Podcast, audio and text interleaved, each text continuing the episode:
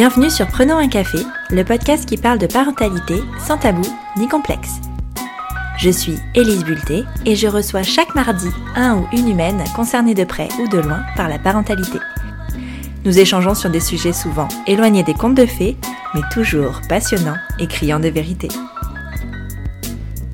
Et si je te disais que tu n'avais pas forcément besoin d'un spa ou d'une session shopping pour prendre soin de toi?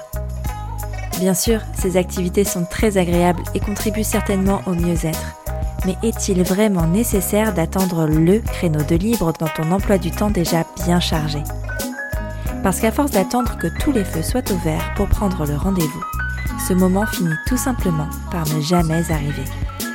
Pourtant, tout au long de ta journée, tu peux en trouver du temps rien pour toi. Il peut se trouver dans les 10 minutes de solitude aux toilettes, pendant lesquelles tu vas lire un chapitre de ce bouquin que tu adores, ou encore dans le café chaud que tu dégustes en regardant les enfants jouer. Toutes ces suggestions ne viennent pas de moi, mais de Soline Bourdevert-Vessière, qui est convaincue qu'il est important pour les mères de s'occuper d'elles afin d'être en pleine capacité de prendre soin des autres. C'est d'ailleurs pour cette raison qu'elle a écrit le livre Être mère sans s'oublier aux éditions Jouvence. Dans cet épisode, nous rappelons aux parents que leurs besoins sont centraux dans un équilibre familial, parce que seul un parent en réservoir affectif rempli pourra remplir celui de ses enfants. Tu pensais être seul à galérer Mets tes écouteurs et prenons un café. Salut Soline Bonjour. Bienvenue sur Prenons un café. Je suis euh, super contente de te recevoir après de nombreux échanges pour organiser ce rendez-vous. Donc, je suis vraiment super contente. On est là pour euh, aujourd'hui parler euh, de, ton livre et notamment, enfin surtout du sujet, mais comme il porte le même, le même nom, c'est plutôt pratique. Donc, de être mère sans s'oublier. Avant, avant d'aller sur ce sujet-là, est-ce que tu peux nous, nous, parler un peu de toi, nous dire qui tu es, ce que tu fais et, et voilà bonjour Elise, bonjour à tous. Euh, merci hein, d'avoir pensé à moi pour euh, ce podcast. Alors moi, qui je suis, qu'est-ce que je fais? Euh, Donc je suis Soline Bourdevert-Vessière, je suis enseignante depuis 14 ans et j'ai deux enfants qui ont 8 ans et 5 ans et demi. Euh, accessoirement, euh, sur euh, mon temps libre, je tiens un blog, une page Instagram et, et, je suis autrice. Donc à ce jour, j'ai neuf livres édités et dont un effectivement qui s'appelle Être mère sans s'oublier. qui est un petit peu l'aboutissement de tout un cheminement que j'ai pu avoir à titre personnel sur en fait les conséquences de sur soi, de la parentalité euh, et de la parentalité positive aussi euh, en particulier. Euh, le fait que parfois on ait tendance à, à s'oublier. Je vais te poser la question que je pose toujours dans les épisodes de Prenons un café. Est-ce que tu as toujours désiré être mère? Alors ça, c'est une question que je me suis jamais posée. En fait, est-ce que j'ai toujours voulu être mère? Je, enfin oui et non. En fait, je pense que de par la construction culturelle euh, et l'éducation que j'ai reçue euh, en moi était ancré le fait que bah, quand j'étais petite fille en fait que plus tard euh, je me marierais avec un, un homme une femme hein, d'ailleurs et que j'aurais des enfants. Donc en fait je pense que je me suis jamais trop posé la question parce que c'était ce que l'on attendait de moi enfin de mon futur.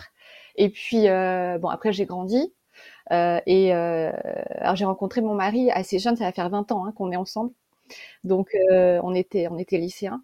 Mais c'est vrai que quand on s'est rencontrés, enfin pour nous c'était euh, on était ados, hein, mais euh, c'était c'était logique qu'on allait fonder une famille. En fait, ça coulait de source. Donc je me suis jamais posé cette question parce qu'en fait on l'avait, je pense, décidé pour moi de par la culture. Je l'avais ancré comme quelque chose de normal et, et parce que ensuite ça s'est fait naturellement. Par contre, on a mis du temps pour les avoir. Euh, parce qu'entre le moment où vous avez décidé de lancer cette famille et le moment où ton premier enfant est arrivé, il s'est passé combien de temps?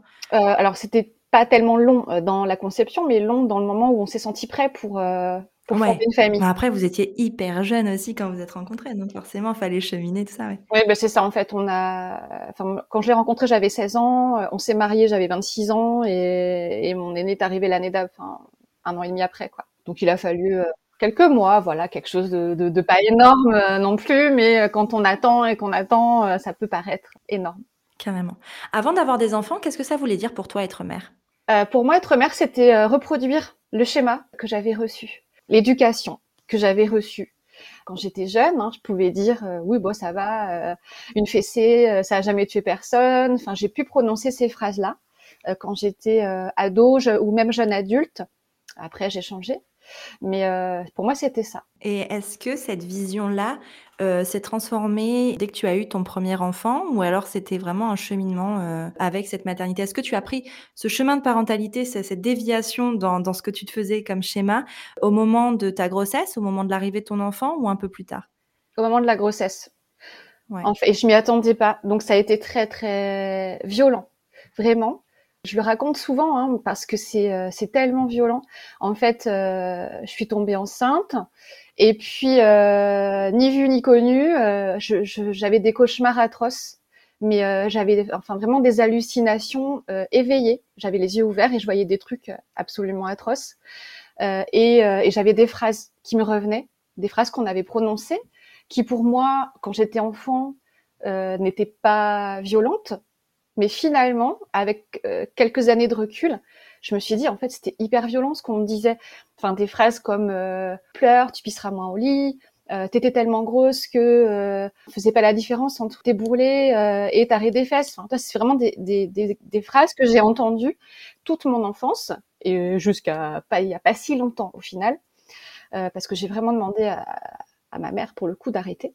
Donc c'était pendant ma grossesse. Là, je me suis dit ah ah mais ça en fait c'est pas ce que je veux pour mon enfant. C'est quelque chose que je considérais comme normal parce que c'est ce que j'avais reçu comme éducation et euh, qui concerne en fait au final beaucoup de pays euh, d'Europe occidentale.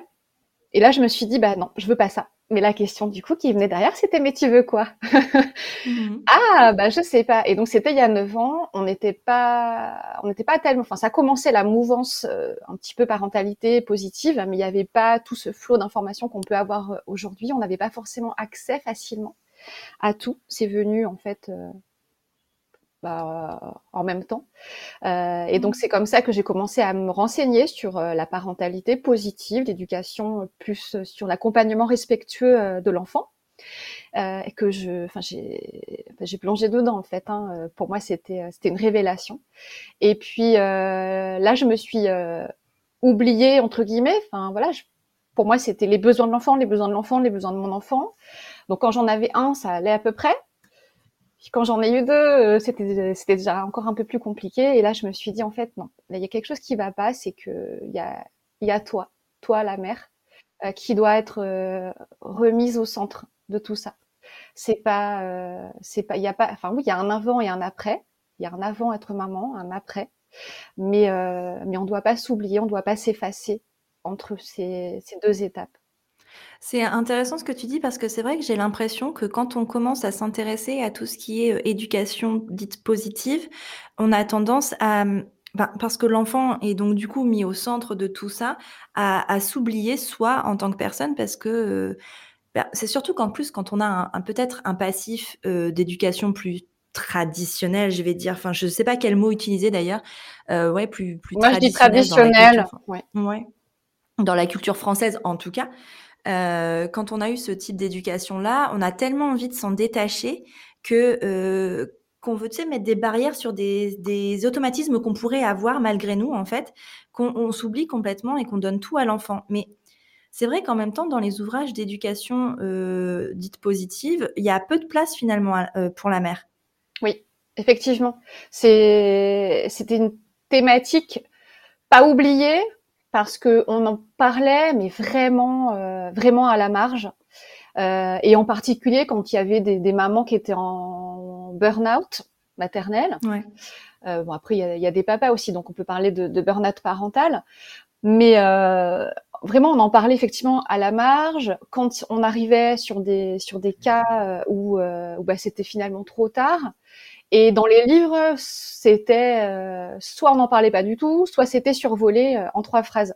Donc effectivement, je pense que euh, là, on a été plusieurs parce que c'est pas parce que j'ai écrit ce livre que c'est que, que je suis la seule à en parler. évidemment, enfin les idées elles sont elles sont dans l'air, mais on a été plusieurs à signaler que le, les, les besoins des parents étaient centraux en fait, étaient même mmh. primordiaux.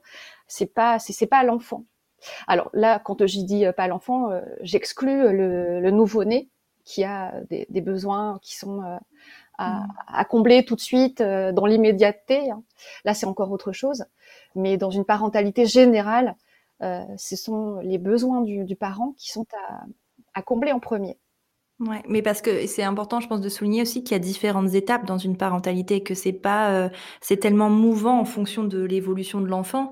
Euh, c'est sûr que quand on vient de, quand on, quand on vient de donner naissance, euh, on n'a pas la même disponibilité à soi que lorsque notre enfant est un peu plus grand et peut-être un peu plus autonome et qui, et que certaines choses peuvent être déléguées. C'est vrai qu'avec un nouveau-né, si on allait en plus, on est quand même un peu plus accaparé et c'est plus difficile de se trouver du temps euh, rien que pour soi, mais du temps euh, en longueur. Et c'est ça que j'aime beaucoup dans ton livre, c'est que ce que tu dis, s'accorder du, du, temps, c'est pas forcément euh, se trouver une plage pour un spa où ça dure 2-3 heures, ça peut être juste de 5 minutes en fait, et c'est suffisant.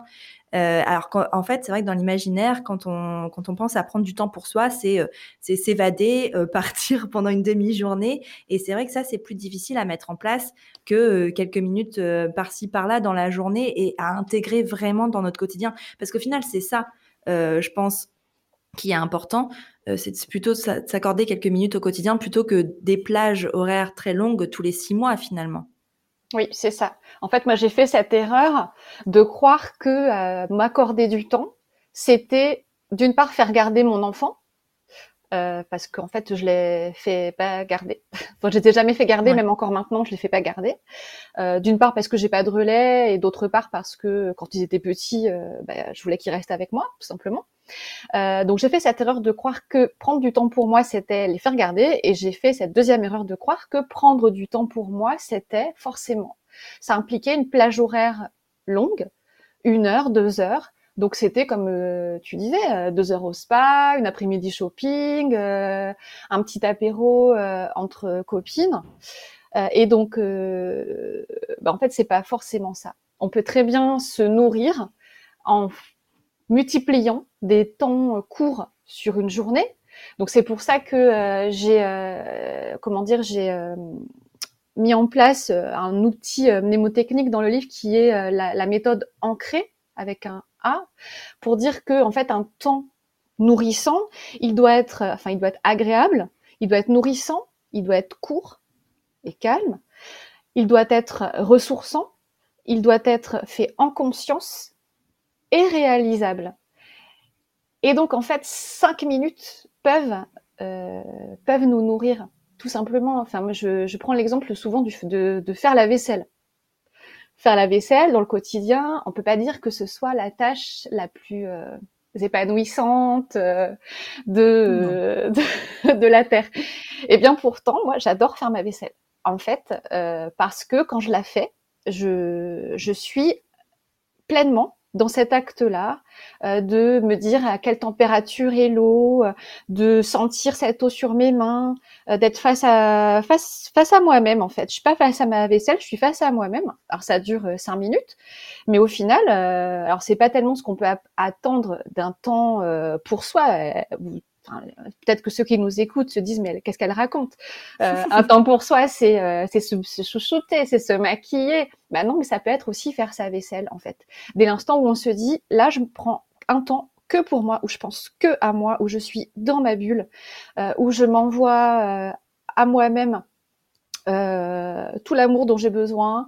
Euh, je, remplis euh, voilà mon cœur de, de, lumière et de tout cet amour qui après pourront être déversés sur les autres. Tout à l'heure, tu disais euh, que un moment vous avez été plusieurs à, à vouloir remettre la mère au centre de tout ça. Est-ce que tu penses que ça correspond avec tout ce qui a été l'arrivée, enfin sur les réseaux quand on a dénoncé un peu tout ce qui était charge mentale et, tout ce qui était autour de ça, mais euh, dans, le couple, mais dans la famille aussi finalement, parce que toutes les notions de charge mentale sont surtout euh, surtout présentes dans la famille plus que, enfin, on s'en rend en tout cas plus compte dans, un cadre familial que dans un cadre de couple sans enfant. Est-ce que tu penses que ça correspond à, ce moment-là? Oui, enfin, un peu au prou, ça correspond à ça. Après, qu'est-ce qui alimente euh, Enfin, c'est un peu l'œuf et la poule, et enfin tout ça, ça a été, euh, c'est concomitant en fait. C'est, ça s'est fait dans une euh, simultanéité, et euh, c'est une prise de conscience euh, générale sur tout un tas de sujets qui finalement, bah, mis ensemble, aboutissent à ça. c'est vrai qu'il y a cette pression aussi sur les mères d'être d'être toujours euh, toujours au taquet, toujours euh, à fond avec les enfants. Et moi, tu vois, j'avais cette faisais cette erreur là aussi, euh, en tout cas quand ma fille était petite, de d'être toujours là. Tu sais, même si elle avait un moment de jeu où elle n'avait pas spécialement besoin de moi, et même si c'était cinq minutes, par exemple, j'allais pas me faire un café j'allais pas euh, faire autre chose. Il fallait que je sois là dans la présence pour la regarder parce que j'avais lu que il fallait, euh, enfin, que, c'était important pour l'enfant d'avoir cette attention quand il jouait et pas euh, qu'on fasse autre chose. parce que ça, ça met quand même une sacrée pression, mine de rien. De... Alors qu'en soi, j'aurais pu très bien aller dans la cuisine, elle était en toute sécurité, me faire un café et revenir. Et ça aurait été OK, mais je ne me l'accordais pas ça avant. C'est de ça que tu parles aussi justement dans, dans le côté euh, enfin euh, parentalité euh, positive et, et full attention et oubli de la mère. Oui, c'est ça. Et puis et puis il y a le côté pression. Enfin là, ce que tu, ce que tu soulèves, c'est la pression. C'est aussi le fait que parfois il y ait une mauvaise interprétation aussi des écrits parce que un auteur ou une autrice comme euh, Isabelle Filiosa, comme euh, Catherine Guéguen par exemple, euh, sont des personnes qui ont qui ont écrit des ouvrages qui ont servi énormément aux parents, mais qui parfois ont pu être mal interprétés par des par des lecteurs qui se sont mis une pression absolument monstrueuse. Euh, comme tu dis, c'était, euh, bah, il est écrit qu'en fait, je dois observer mon enfant, donc il faut que je reste à côté de lui et je vais pas me faire un café. Euh, ça, à la limite, aucun, enfin, ça n'a pas été écrit comme ça, tel quel, je pense, dans, dans, dans, le livre, mais ça a été interprété comme ça. Donc, moi, c'est vrai que quand quand j'écris et, et quand je parle avec les gens, je, dis toujours attention. Enfin, on ne prend que ce qui que ce qui parle. C'est pas parce que quelqu'un a dit que euh, qu'il faut forcément appliquer ce qu'il raconte. Hein. Il y a des fois aussi, il mm. faut, faut, quand même euh, garder son libre arbitre et, euh, essayer de, de, de, comprendre en soi ce que ça vient, ce que ça vient toucher, est-ce que ça résonne, est-ce que ça résonne pas, et, et pas tomber dans des extrêmes. Mais tu vois, c'est un peu difficile de faire cette part des choses-là quand tu n'as pas le modèle, en fait. oui. Quand tu n'as pas les clés. Parce qu'en fait, c'est ça. Je pense que c'est ça, surtout le truc, c'est que tu n'as pas les clés, tu réinventes une parentalité que toi-même tu n'as pas connue en tant qu'enfant. Donc forcément, et puis pour le peu que autour de toi personne, euh, enfin fasse vraiment euh, comme toi, que t'es pas vraiment de modèle, eh ben euh, tu te donnes pas ce droit-là parce que tu te dis que ben non, il faut que ce soit comme ça et pas et pas autrement, comme un enfant prendrait d'un parent finalement, sans filtre. C'est exactement ça en fait. C'est ce même processus, c'est le processus de transmission sans libre arbitre, comme tu disais. Mais, euh, je pense que c'est vraiment lié avec cette, façon d'être un parent différente que l'éducation ou les parents que nous avons reçus en fait. Je pense que c'est ça qui crée beaucoup de pression. Oui, bah c'est le fait de construire un nouveau modèle. Euh, repartir en fait sur un nouveau paradigme, sur, sur des nouveaux schémas à partir de rien ou presque. Euh, mmh. Alors peut-être que euh, effectivement c'est beaucoup plus facile quand on a dans son entourage, dans sa famille, dans ses amis, des personnes qui sont déjà parents et qui euh, appliquent ce modèle-là. Donc il suffit simplement voilà de prendre exemple sur eux. Mais quand on part d'une éducation traditionnelle avec zéro modèle de visu, enfin dans la dans la vraie vie, hein, j'entends, c'est compliqué. Euh, c'est vrai qu'après, euh, c'est là où je vois aussi toute la magie des réseaux sociaux, des podcasts qui mettent en relation euh, des, des, jeunes parents et qui montrent que oui, on, on, se serre les coudes, on est là. Mm. Mais pour revenir à ce que tu disais, la pression, la comparaison, la culpabilité, ça c'est des mots, c'est, enfin c'est atroce, ça fait des dégâts profonds. Et puis c'est surtout que j'ai l'impression que quand tu deviens mère, on t'inculque que la culpabilité va forcément venir avec. Que c'est euh, que tu es obligé de te sentir coupable, qu'à un moment tu pourras plus être sereine parce que tu deviens mère et que tu pourras plus être euh, femme sans culpabiliser parce que tu seras pas une mère, tu pourras plus être une mère sans culpabiliser parce que tu seras plus euh, une amoureuse. T'inculques ce côté-là d'être une mère, c'est forcément culpabiliser, de pas être tout à la fois. Moi, enfin moi je suis aujourd'hui plus d'accord avec ça, mais en tout cas c'est vraiment j'ai l'impression ce qu'on ce qu'on dit en fait aux femmes. Oui. Après, on est, on peut être euh, tout ça à la fois. On peut très bien décider euh, que on ne veut pas être tout ça à la mm. fois. Enfin, après, il y a des personnes qui décident d'abandonner une partie, euh, une partie d'elles et elles le font en conscience et, et pourquoi pas? Enfin, à la limite, il n'y a pas de règle. Il n'y a pas, il a pas d'injonction à donner à ce qui devrait être. On n'est pas forcément, comme tu dis, bah, si on veut être et mère et épouse et femme et ci et ça, ben, faisons-le. Mais si on veut pas, ben, ne le faisons pas. Mmh. Mais c'est ça. Et c'est ce que tu soulignes aussi, c'est qu'en fait, il faut prendre euh, ce qui nous fait du bien en final. C'est ça le plus important. Et on n'est pas obligé d'être euh, d'être une businesswoman et une super maman et une super épouse et une super tout ça si on n'en a pas envie en fait. C'est pas parce que c'est euh, le modèle ou ce qu'on attend de nous qu'on est obligé de l'être. Oui, c'est ça. C'est qu'en fait, il y a, on peut avoir des modèles. Moi, par exemple, je peux avoir des idéaux, ce vers quoi j'aimerais arriver. Mais j'aime bien en fait me dire je tends vers. Je tends vers l'idéal que je me suis fixé ou l'image euh, mentale que j'ai projetée ou ça peut être une personne aussi qui qu'on peut euh, qu'on peut idéaliser. Mais euh, j'ai pas envie que ça soit obligatoirement un objectif à atteindre. Euh, je sais pas si, si la nuance est, est assez claire parce que quand on a un objectif qui est inatteignable, irréalisable, un, objectif de perfection, alors euh, c'est le meilleur moyen pour pas y arriver.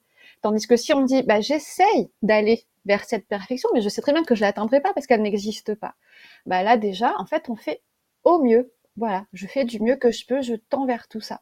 Et ça évite en fait de bah, l'espèce de, de burn-out en disant alors il faut que je sois euh, une bonne mère, euh, que je m'occupe bien de mes enfants, qu'en plus il faut que je m'occupe de mon mari, que au lit ça se passe bien, euh, que j'assure dans mon boulot parce qu'il faut aussi ma carrière professionnelle, que je fasse des plats maison, zéro déchet et de saison, que ma maison soit bien tenue, que je prenne des nouvelles de mes amis. Enfin, c'est bon. D'un moment, mmh. c'est le meilleur moyen pour péter un plomb.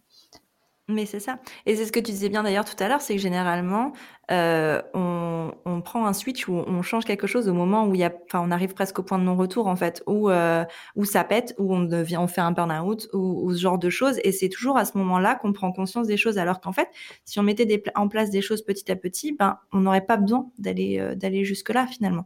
Oui, c'est tout, tout le l'objectif en fait des signaux d'alerte, être en capacité d'écouter ces signaux et pour éviter d'arriver au burn-out, euh, c'est, je propose ces petits moments, ces petits moments ressourçants, hein, qui sont des moments à soi, euh, qui permettent euh, bah, de, de, revenir à soi, de mmh. s'écouter, de se nourrir, pour éviter d'être frustré en fait. Parce que la frustration et le réservoir affectif complètement vide dès le matin, plusieurs jours de suite, au secours. Est-ce que justement tu peux revenir sur cette notion de réservoir? Parce que je trouve ça hyper intéressant justement de parce que ça, ça permet de visualiser et quand on visualise en fait c'est vachement plus facile de, à mettre en place je trouve. Alors la notion de réservoir, euh, c'est effectivement une notion très visuelle. Alors on peut appeler ça un réservoir, un seau, enfin bref, ce qu'on veut. Euh, on imagine qu'on a à l'intérieur euh, de notre corps, dans notre tronc, au niveau du cœur, ça peut être au niveau du ventre, un réservoir d'amour.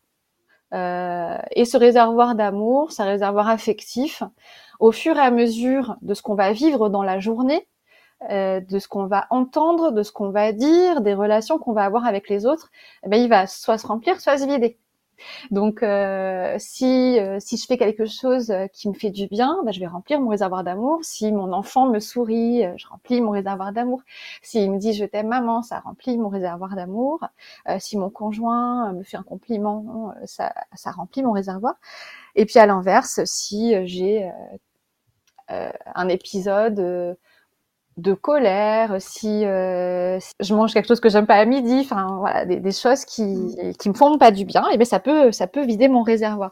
Et donc moi j'explique que que il est quand même important de faire en sorte que ce réservoir ne soit pas vide, euh, faire en sorte qu'il soit toujours maintenu quand même à un niveau qui soit acceptable, et que si notre propre réservoir à nous il est vide, on ne peut pas aller remplir le réservoir de quelqu'un d'autre. Et donc là, on parle de l'enfant. Euh, si euh, si mon, si vous avez une carafe d'eau euh, qui est vide, vous pouvez pas remplir le verre d'eau de quelqu'un. Bah là, c'est pareil. Si votre réservoir d'amour à vous il est vide, vous ne pouvez pas remplir le réservoir de l'enfant. Et donc un enfant avec un réservoir vide, je vous laisse imaginer ce que ça donne et euh, forcément qu'on peut aller que que vers des, des événements euh, de tempête émotionnelle et pour l'adulte et pour l'enfant qui vont à leur tour encore plus vider le réservoir. bref. Après, c'est un cercle vicieux. Mais c'est ça. Dans le livre, tu utilises une métaphore que j'utilise depuis, euh, depuis longtemps parce que c'est vrai que ça fait tilt, c'est euh, euh, celle de, de l'avion. Quand, quand on prend l'avion, alors au tout début, il y a toujours les hôtesses de l'air ou les stewards qui, qui font leurs petits gestes là et qui disent, qui expliquent, enfin, je sais plus s'il explique ou si c'est sur le petit papier qu'il y a derrière le siège, mais en cas de dépression, enfin, s'il y a le, de dépressurisation d'air, ouais, ouais c'est ça, il y a des masques à oxygène, enfin, qui tombent, enfin, des masques, et que si on a accompagne un enfant, il faut d'abord le mettre sur soi avant de le mettre sur son enfant. Parce que si on n'est pas vivant, de toute façon, de manière pour, pour, pour, dire les choses grossièrement, si on n'est pas vivant, on ne peut pas s'occuper de son enfant. Parce qu'en fait, finalement, euh, prendre soin de soi, euh, prendre soin de, donc remettre la mère au centre, c'est remettre les enfants au centre finalement, parce que ben, c'est pas un acte complètement purement égoïste en pensant rien que pour soi et juste pour soi sans, sans en oubliant complètement les autres. Non, le but vraiment, prendre soin de soi, ça permet de prendre soin de nos enfants et c'est ça en fait aussi euh, qui à remettre au centre, c'est que euh, sans nous, nos enfants ne peuvent pas aller bien, ne peuvent pas, euh, ne peuvent pas s'épanouir correctement et être dans un environnement sain. C'est ça aussi surtout qu'il faut pas, qu'il faut rappeler, c'est que c'est pas prendre soin de soi juste pour dire ben j'oublie tout, je plaque tout et je m'occupe que de moi, c'est vraiment dans un but euh, d'apporter le meilleur à nos enfants. Oui. Et après, tu parlais euh, d'égoïsme.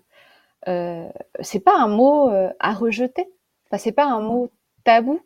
Pour, enfin, dans le livre, hein, j'explique notamment ce que c'est que c'est de l'égoïsme bienveillant. En fait, c'est de l'égoïsme bien traitant. Je, prends soin de moi, je me, je m'envoie de l'amour, je me traite bien. Et oui, c'est dans l'objectif aussi de, de, pouvoir être en capacité d'aider les autres et donner de l'amour aux autres. Donc être égoïste, c'est pas euh, forcément moi, moi, moi, moi, euh, enfin me, myself euh, and I. C'est voilà, c'est pas être égocentré, c'est penser à soi pour ensuite être impulsé vers l'autre. Hmm. Ouais, c'est ça. Et, peut-être que du coup, ça peut aider euh, d'avoir cette vision-là, cette vision de, l'avion, du masque à oxygène, parce que c'est vrai que moi, c'est un truc, une image que j'essaye toujours de dire à des copines qui sont mmh. au bout du rouleau, euh, de, parce que c'est visuel. Et si nous, on n'a pas d'oxygène, notre enfant ne peut pas en avoir. Et euh, bah, le fait d'imager les choses, je trouve ça vraiment bien, et c'est ce que tu fais bien dans ton livre, en fait. Et le fait de donner des, choses concrètes aussi, parce que dans ton livre, tu donnes 40 ressources pour, pour s'accorder du temps. Euh, c'est des choses que tu as expérimentées toi ou alors c'est des choses que tu as récoltées autour de toi? Euh, C'est les deux. En fait, euh, ce sont, alors ce sont des idées, mais qui peuvent convenir à certains ou à certaines et pas forcément à d'autres. C'est ce que j'explique aussi, hein, c'est que le, mieux, en fait, ça reste de soi-même se poser quelques minutes et de faire la liste des petites choses qui font du bien. Mais ce qui me fait du bien à moi n'est pas forcément ce qui va te faire du bien à toi. Euh, donc, euh, ce sont beaucoup de choses que j'ai expérimentées. Enfin, moi, le truc que j'adore faire, c'est euh, danser. Je mets la musique, euh, je mets la musique à fond, je danse. Euh, années 90, euh, Britney Spears et les Space Girls, et on y va. Ah, ça, tu, tu, me parles, hein. ça me parle beaucoup. Donc cette voilà une musique que les moins de, je sais pas quel âge, ne peuvent pas connaître. Les moins de 30 ans ne peuvent pas connaître. et, euh, et, du coup, je, je, transmets cette culture musicale des années 90 à mes enfants. Mais euh... chanté Tu m'oublieras la semaine dernière, j'étais si fière. j'adore, j'adore. Tu m'oublieras. mais non, mais, mais c'était trop mignon de voir sortir ça. Bah ouais, ouais, carrément. qui n'a jamais connu ça, elle sait même pas ce que c'est. Puis elle oui, oui, oui. La culture musicale, euh, oui, oui, c'est aussi tout ça. Donc oui, ce sont des choses que, euh, que j'ai expérimentées. Après, j'ai quand même laissé des choses que j'ai expérimentées, mais qui ne m'ont pas forcément plu. Euh, mhm. Moi, par exemple, bah, le yoga, j'ai tenté, euh, j'ai, je me suis inscrite à des cours, euh, j'en ai fait à la maison, et au final, bah, c'est pas quelque chose qui, qui dans le temps, qui dans la durée, me convient. Donc, bah j'en fais plus. Mais euh, je sais que ça peut aider euh, du monde et que ça convient à du monde. Mais c'est pas parce que, alors c'est pareil, c'est pas parce que tout le monde euh, fait du yoga sur la sphère zen, prends soin de toi, Elsie, que bah, faut forcément s'y mettre. Alors je l'ai mis dans, je l'ai mis dans le livre, mais mais je tiens à le dire à chaque fois que il y a des choses qui nous font du bien à, à nous et qui font pas forcément du bien aux autres et inversement. Ouais, c'est comme, tu parlais aussi dans le livre du Miracle Morning, par exemple, qui est bien pour, en fait, le truc, c'est que c'est encensé par tellement de personnes qu'on pense que c'est universel. Sauf qu'en fait, ça l'est pas forcément. Moi, je sais très bien que le Miracle Morning, c'est quelque chose qui me plaira, enfin, qui ne n'ira jamais pour moi parce que parce que j'aime trop dormir et que et que je me réveille encore toutes les nuits plusieurs fois. Euh, donc du coup, j'ai pas envie de, de m'enlever encore du sommeil euh, pour faire quelque chose, euh, enfin qui en soi, je suis convaincue que prendre du temps pour méditer, pour lire, pour tout ça est quelque chose de bien. Mais alors moi, je préfère le faire le soir que le matin. Et c'est ok en fait, je peux me faire un miracle evening si j'ai envie en fait. Et mais c'est adapté à moi et c'est ça qui est important en fait, c'est de pas prendre des choses. ça, c'est aussi le les, réseaux sociaux sont aussi un peu euh, le défaut de ça, c'est que on voit des choses et puis parce que sur les réseaux on montre aussi ce qu'on veut bien, donc euh, on a l'impression que tout le monde réussit. Euh, le yoga ça fait du bien à tout le monde, le miracle morning ça fait du bien à tout le monde, et que du coup on a l'impression d'échouer parce que ça nous fait pas du bien, alors que pas du tout, pas du tout en fait. Alors même sans passer par forcément cette notion d'échec, c'est cette, image que tout le monde le fait, donc ça voudrait dire qu'il faut que je le fasse aussi.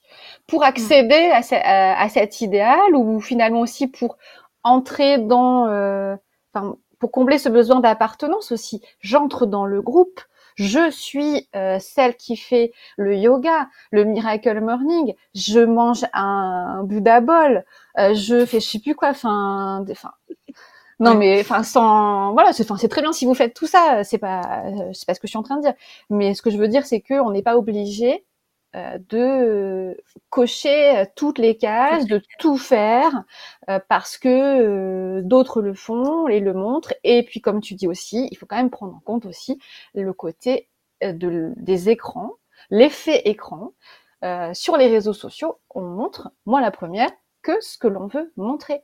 Euh, je fais mhm. une story Instagram où je poste une photo de mes enfants qui font un câlin, par exemple, c'est complètement fictif hein, mon exemple. Euh, je donc je les prends en photo, le câlin dure deux secondes, je poste ça en story avec oh là là trop mignon, euh, j'adore, je fonds, tout ça. Ça dure, ben voilà, c'était deux secondes de un instant T de deux secondes sur une journée de 24 heures. Sauf que les 23 heures 59 minutes et 58 secondes qui restent, mes enfants trip, par exemple. Sauf que bah, c'était bien une réalité à un instant T qui n'est pas du tout représentative du reste de la journée. Et, euh, et c'est ok en fait. Enfin, c'est. Il faut aussi, quand on est sur les réseaux, savoir que les gens qui publient publient ce qu'ils veulent et que nous, en tant que spectateurs de tout ça, on en a conscience que c'est un choix de montrer le positif ou le négatif. Ouais, mais parfois c'est difficile quand on se retrouve embourbé dans une situation de se rendre compte de ça. Tout, complètement. Donc c'est euh, c'est un rappel. Je pense que de plus en plus il y a ce type de rappel sur les réseaux et euh, j'en suis euh, la, la, première contente. Il n'y avait pas forcément ces rappels-là il y a quelques années. Et, et moi je sais que il y a des gens qui m'en ont parlé hein, sur des publications, sur des partages que moi j'ai pu faire. alors ça m'avait profondément blessée sur le coup, hein, qu'on m'ait dit en fait, euh, ben, tu, tes publications à un moment donné m'ont fait culpabiliser. Et, euh, et en fait, euh, j'ai eu plusieurs personnes qui m'ont dit ça, et avec le recul plusieurs années plus tard, qui disaient finalement c'était pas les publications en soi, c'était la façon dont dont elles recevaient ça, qui les mettaient face à un idéal non atteint à la maison, une projection. Et, et, en fait, j'en étais pas responsable, mais, mm. euh, mais c'était la façon dont elle, elle le recevait. Ouais. Ouais, c'est ça. Mais c'est encore une fois, tu vois, des objectifs euh, peut-être non atteignables qui créent justement ces culpabilités-là. Tu vois, on, parle aussi beaucoup de ce genre de culpabilité par rapport à l'allaitement. Euh, quand euh, je vais pas dire un allaitement pas réussi parce que ça n'existe pas. Moi, je, je suis pas, enfin, il n'y a pas de réussite dans tout, dans tout ce qui est lié à la parentalité. Moi, je ne crois pas à la réussite du tout. C'est des cheminements. Mm. Et si à un moment un allaitement euh, s'est transformé en biberonnage, ben c'est c'est pas un échec, c'est juste un une suite de choses qui engendraient ça, mais qui sont liées à, une vie à un instant T, à des, événements à un instant T, et certainement pas à la valeur de la personne ou à sa qualité en tant que mère ou sa capacité à être une bonne mère, ça n'a rien à voir. C'est vraiment une liste de d'enchaînements. mais par contre, c'est vrai que euh, quelqu'un qui euh, perçoit ça comme un échec, le fait par exemple de ne pas avoir allaité le temps qui lui semblait euh, correct pour, elle, en tout cas, euh, voit ça comme un échec. Donc, du coup, euh, les, les, les, injonctions à l'allaitement, enfin, tout ce qui va toucher à l'allaitement et la, la mise en avant de l'allaitement va être perçu comme quelque chose de, de mauvais, enfin, quelque chose de très culpabilisant, alors qu'en fait, c'est pas le, but du tout. Oui, c'est quelque chose qu'on voit régulièrement sur les réseaux. Alors moi, je parle pas d'allaitement parce que j'allaite plus ma fille, mais je le, je, le, vois en fait sur sur des publications de, de personnes qui vont qui vont parler d'allaitement, non pas pour en faire, euh, c'est pas du prosélytisme, mais c'est euh, histoire qu'on en parle pour que pour dire que ça existe et que il faut serrer les coudes et que voilà, on fait passer les bonnes infos. Et à chaque fois, effectivement, comme tu dis, il y a des personnes qui le reçoivent en fait mal.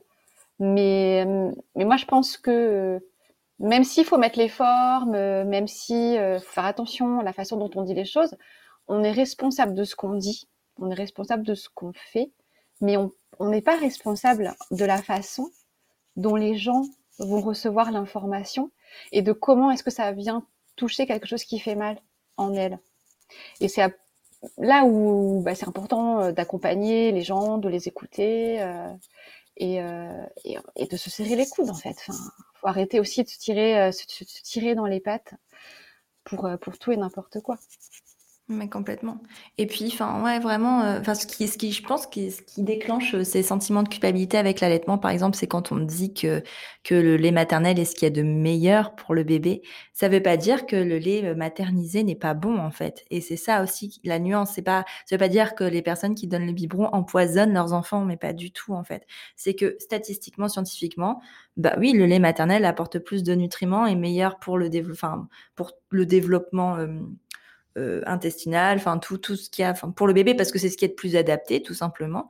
Mais ça ne veut pas dire que le lait, euh, le lait en poudre, le lait maternisé n'est pas bon pour le bébé. Ça veut juste dire que qu'il est différent et qu'il apporte pas les mêmes nutriments. Et je pense que c'est, elle est là la nuance, c'est de toujours. Euh, mais c'est difficile parce qu'on a toujours l'impression qu'on doit s'excuser de tout, qu'on doit mettre les formes pour tout du coup, alors que comme tu dis, on n'est pas responsable de de, de, la façon euh, dont sont accueillis les mots en fait.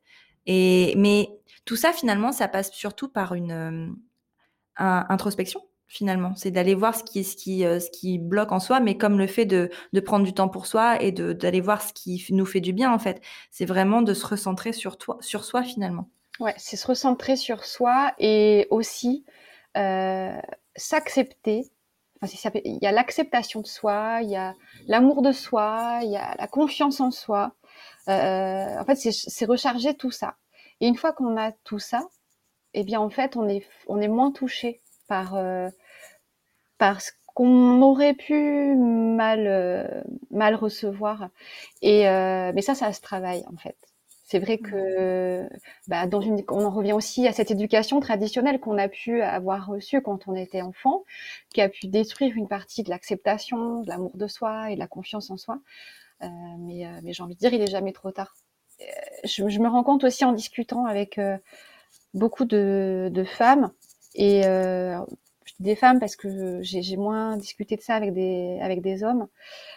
Il y a il y a quand même un gros problème de d'amour de soi.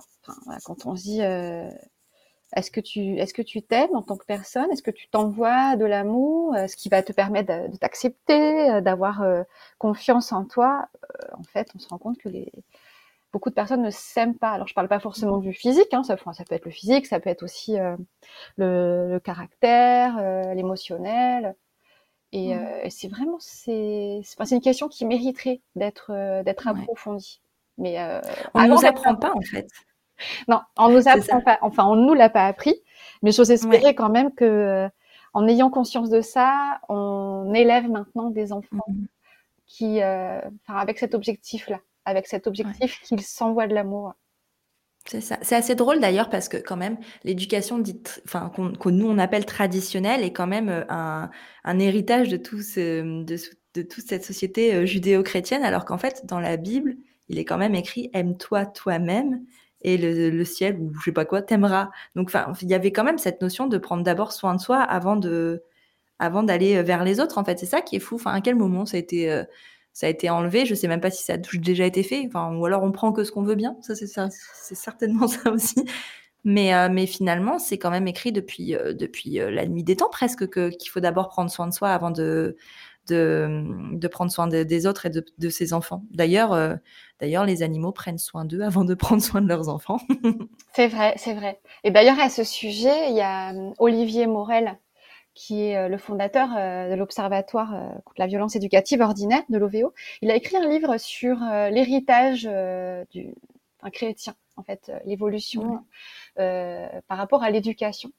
Et c'est absolument passionnant, en fait, de voir que, bah, comme tu dis, dans la Bible, qui est le texte euh, fondateur hein, de cette religion monothéiste. Euh, il était écrit euh, qu'il faut prendre soin de soi, qu'il faut s'aimer les uns les autres, etc. Mais que, à contrario, dans l'éducation, c'est pas du tout appliqué. Et, et l'éducation des enfants a souffert, a souffert de ça depuis 2000 ans.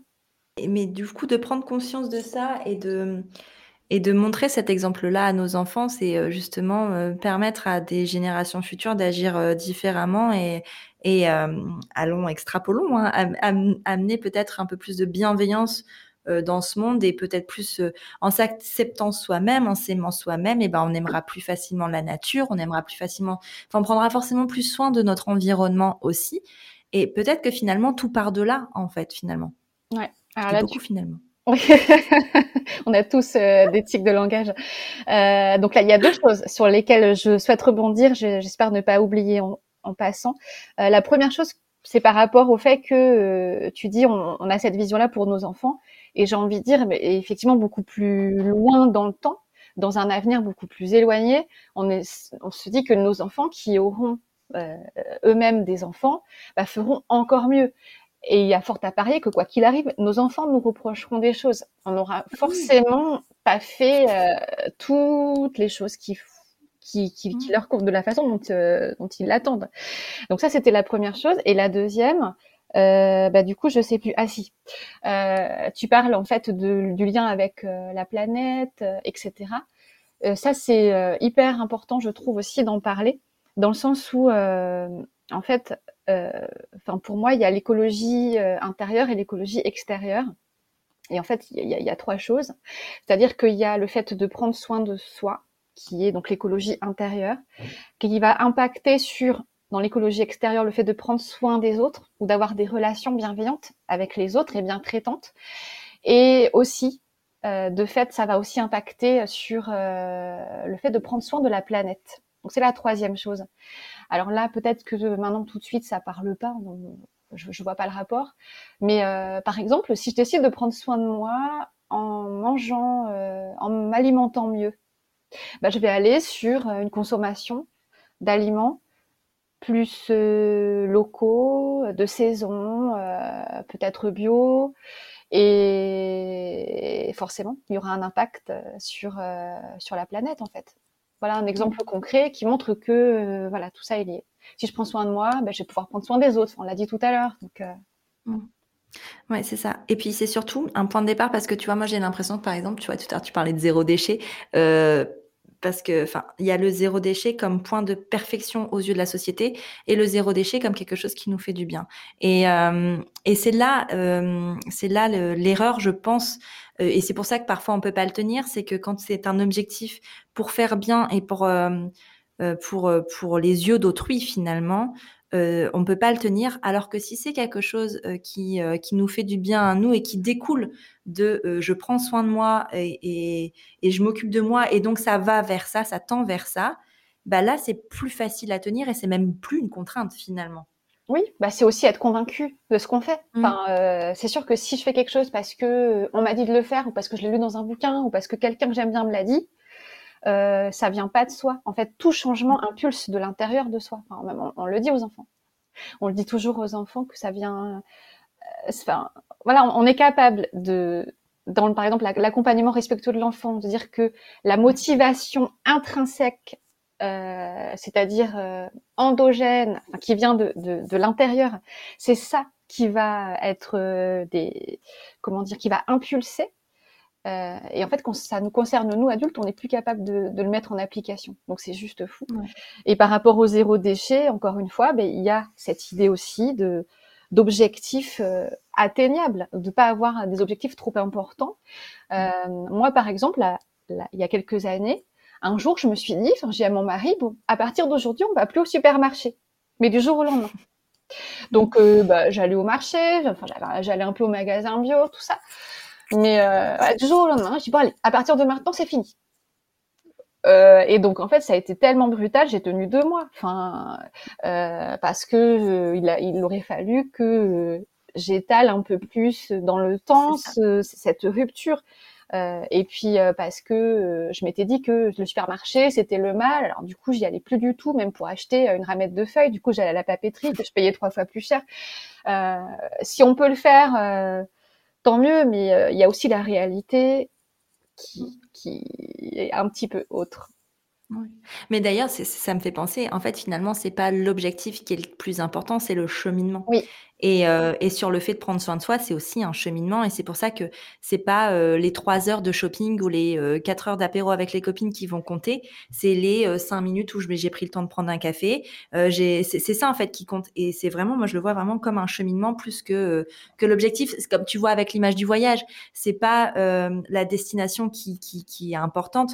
C'est pas par exemple même dans la vie, c'est pas la, destination finale et qui est la mort qui est importante. C'est vraiment tout ce qu'on en fait. C'est le cheminement oui, puis ce qui revient aussi au fait qu'on n'emprunte pas tous le même chemin, pas au même rythme, qu'on peut très bien faire demi-tour, qu'on peut très bien rester bloqué sur un rond-point euh, quelques quelques temps, euh, on peut très bien faire du surplace, on peut très bien prendre un TGV, on peut très bien y aller à pied, on peut très bien prendre une voiture, euh, prendre mm. l'autoroute, pas l'autoroute, enfin bref, c'est des images en fait, des visualisations qui sont qui sont puissantes, je trouve, parce que parce qu'elles montrent que chacun fait comme il et peu, et avec les moyens qu'il a, les connaissances qu'il a.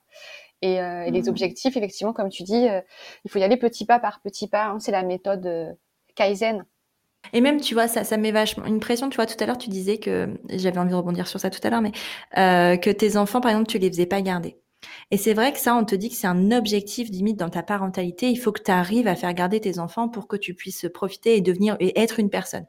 Et en fait, non, on peut très bien euh, continuer à être soi, continuer à être euh, un individu tout en ayant nos enfants autour de nous. En fait, ça n'empêche pas euh, quoi que ce soit. On n'est pas obligé non plus de séparer le parent de l'enfant. On peut vivre ensemble et continuer à être des individus. Oui, oui. C'est en fait, j'ai l'impression qu'il y a quand même cette, cette idée que pour que le parent se ressource, il doit ne pas être avec son enfant. Mmh. Euh, et donc il y a cette notion aussi de faut couper le cordon, faut les faire garder. Et la nuit, euh, je sais je sais même pas à quel âge. Euh, donc pour moi déjà c'était hors de question. Et, et aussi je je pense que on peut très bien remplir son réservoir affectif en tant qu'adulte en étant avec son enfant. Je vais prendre un exemple. Enfin, moi, mes enfants, donc, euh, je le disais tout à l'heure, ont 8 ans et 5 ans et demi, donc on peut faire des jeux. Bon, il y a des jeux que je déteste je, je, ça me plaît pas. J'ai jamais aimé, par exemple, euh, jouer euh, aux petites voitures, trucs qui roulent. Euh, j'aime pas ça. Donc depuis que mon fils est tout bébé, je lui dis, moi je n'aime pas ça. Donc à ce jeu-là, tu y joues toute seule, mais si tu veux, moi j'adore faire ce jeu-là avec toi. Un jeu de construction, un Lego. Et en fait, on peut très bien aussi choisir une activité avec son enfant qui nous plaise à tous les deux, peut-être même qui plaît plus à l'adulte qu'à l'enfant et qui nous comble, qui comble nos besoins.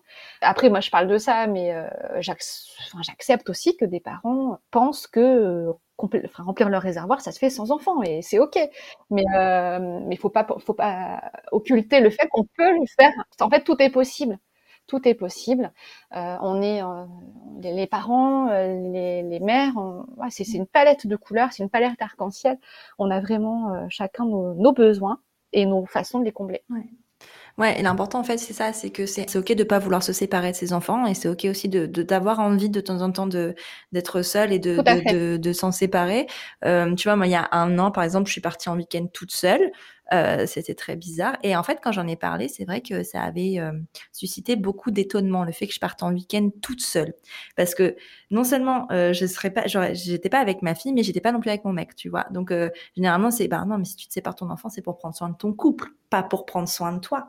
Alors que et, et, en fait non, enfin on peut aussi. Enfin moi, je suis partie à la mer, c'était vraiment bien avant, dans la vie d'avant, je veux dire. Ouais, chouette.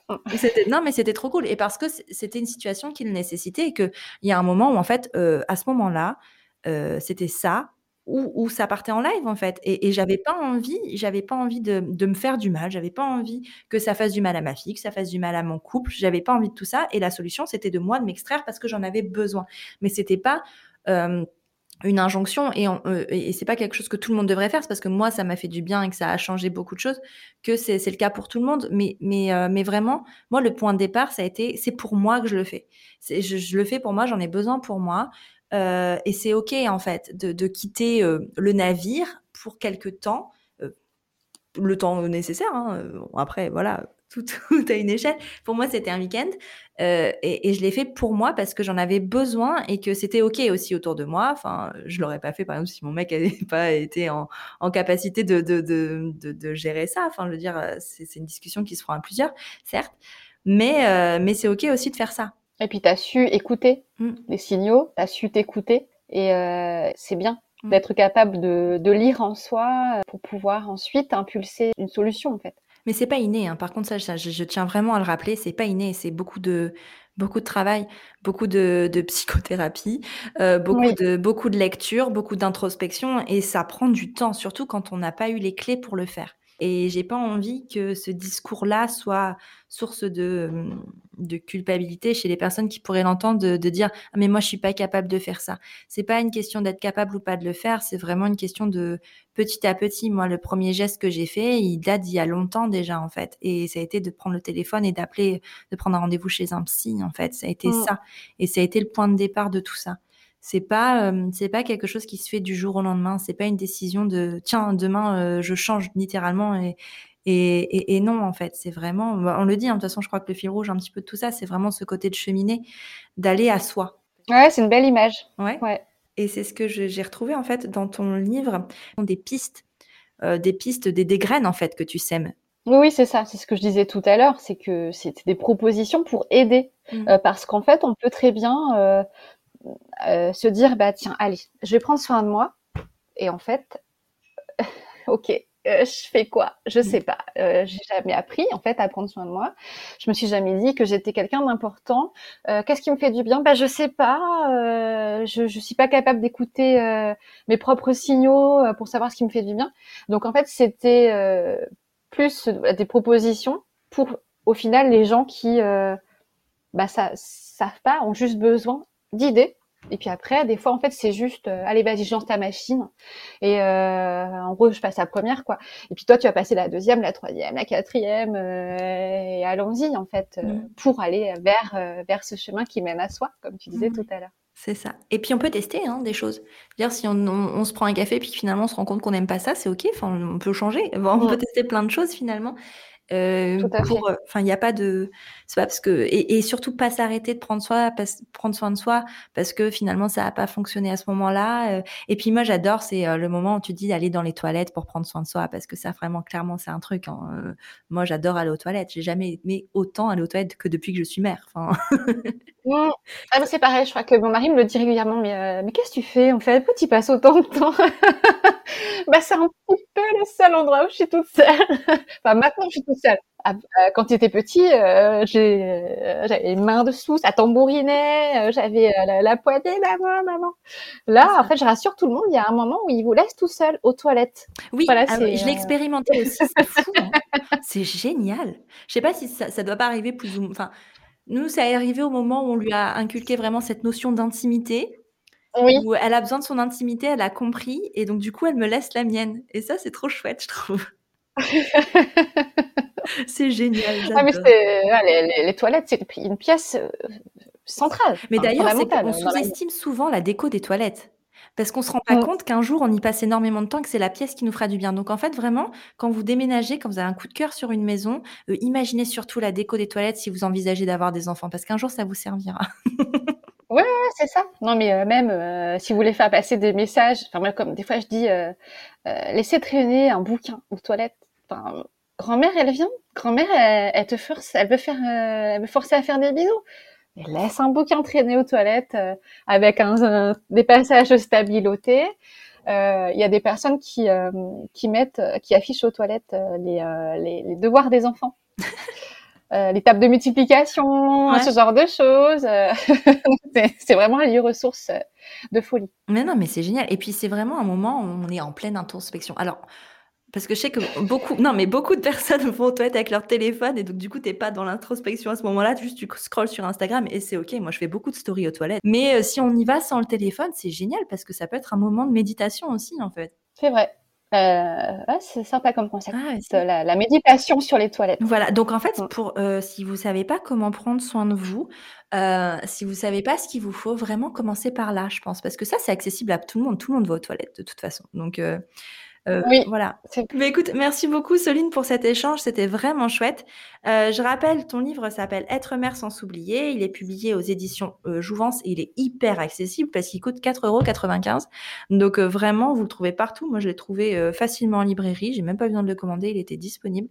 Euh, si on veut te suivre, parce qu'aussi sur les réseaux, tu, euh, tu donnes beaucoup de ressources et tu as plein d'ouvrages justement, donc rappelle-nous un petit peu tout ça. Euh, sur les réseaux, j'ai, euh, alors je suis beaucoup présente sur Instagram, c'est euh, Soline J'ai une page Facebook aussi qui est au nom du blog qui s'appelle S'éveiller et s'épanouir de manière raisonnée. Donc voilà, pour me suivre essentiellement sur sur ces deux outils-là.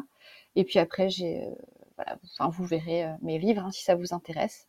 Ouais, mais en tout cas, c'est, c'est chouette. Euh, moi, je, je ris beaucoup sur tes réels. ils me font assez rire, mais en même temps, ils font rire et réfléchir. Et je trouve ça vraiment chouette de passer des messages de façon ludique. C'est vraiment, vraiment très intéressant. Bah, c'est vrai que l'humour, l'humour est un bon vecteur ouais. de, Ouais, j'expérimente en fait au quotidien avec euh, les adolescents que j'accompagne en tant qu'enseignante. euh, bah, quand on veut leur faire passer un message, en fait, l'humour. C'est plus sympa. Euh, donc donc c'est parfait. Merci beaucoup Soline, c'était un super échange. Merci à toi. Et puis à bientôt. À bientôt. Si tu es arrivé jusqu'ici, c'est que l'épisode t'a plu ou au moins intéressé. Si c'est le cas, n'oublie pas de lui mettre 5 étoiles et un commentaire sur Apple Podcast ou iTunes. C'est une aide précieuse pour la mise en avant du podcast. Tu peux aussi soutenir Prenons un café sur Tipeee. J'ai très envie d'emmener le podcast encore plus loin, mais pour ça, j'ai besoin de toi. Alors si le cœur t'en dit, tu peux entrer dans l'aventure avec quelques euros. En échange, de nombreuses contreparties trop sympas t'attendent. Un merci tout spécial à Clémence, Christelle et Sophie qui soutiennent Prenons un café ce mois-ci. Pour faire comme elle, rendez-vous sur la page Tipeee de Prenons un café. Tu es sur Prenons un café, le podcast qui parle des sujets de parentalité en toute transparence, sans tabou ni complexe. Je te retrouve mardi prochain pour un nouvel épisode et d'ici là, prends bien soin de toi, autour d'un café bien sûr.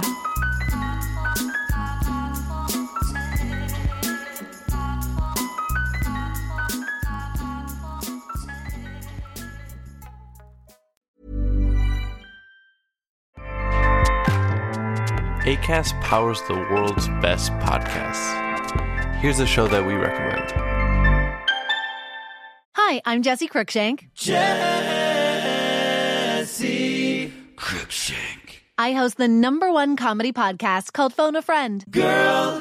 Let's phone a friend. Not only do I break down the biggest stories in pop culture with guests like Dan Levy and members of InSync, I do it with my own personal boy band singing jingles throughout. Because it's my show. It's your show, girl. New episodes of Phone a Friend. Yeah. Drop Thursdays wherever you get your podcasts. So work it, girl. Yeah, work it. Okay, that's enough.